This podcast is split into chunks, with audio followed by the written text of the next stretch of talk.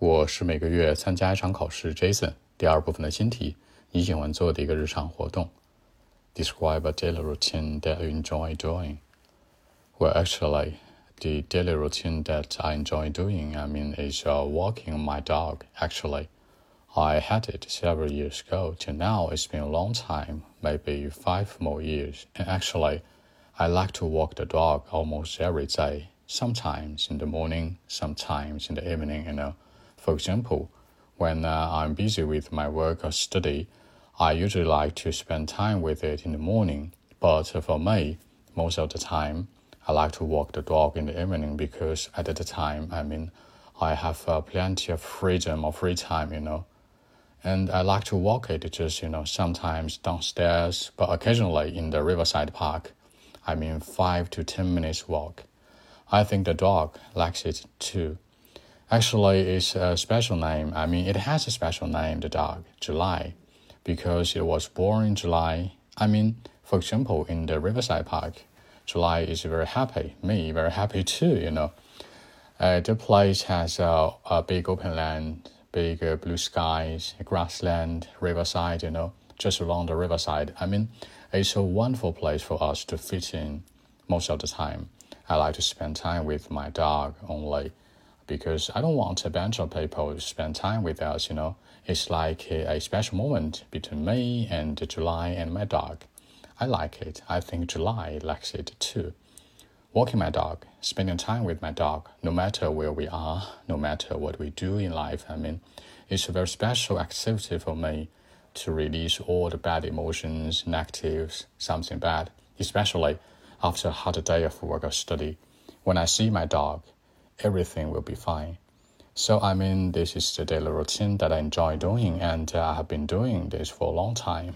So, that's it. 那遛狗狗，我比较喜欢跟狗狗在一起嘛。Walk the dog 就是让这个狗狗跟你一起散步，叫遛狗狗喽。偶尔，那可以说 sometimes，你也可以说 occasionally，但要注意，这个 sometimes 大家经常会用错，你不要分开说。如果说一些时间叫 sometime，偶尔呢 sometimes，或者说 occasionally，逼格更高一点。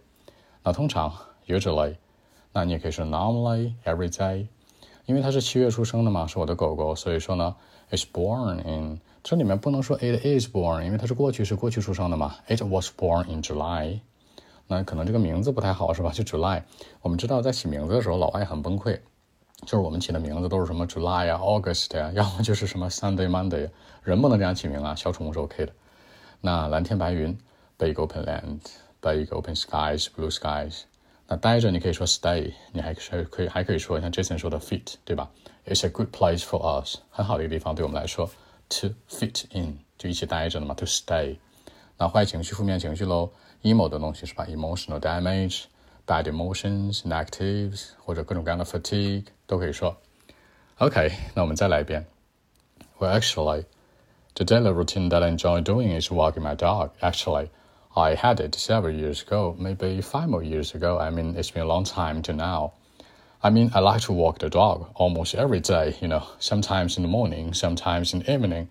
For example, when I'm busy, I mean, with my work or study, I usually like to spend time with it in the morning.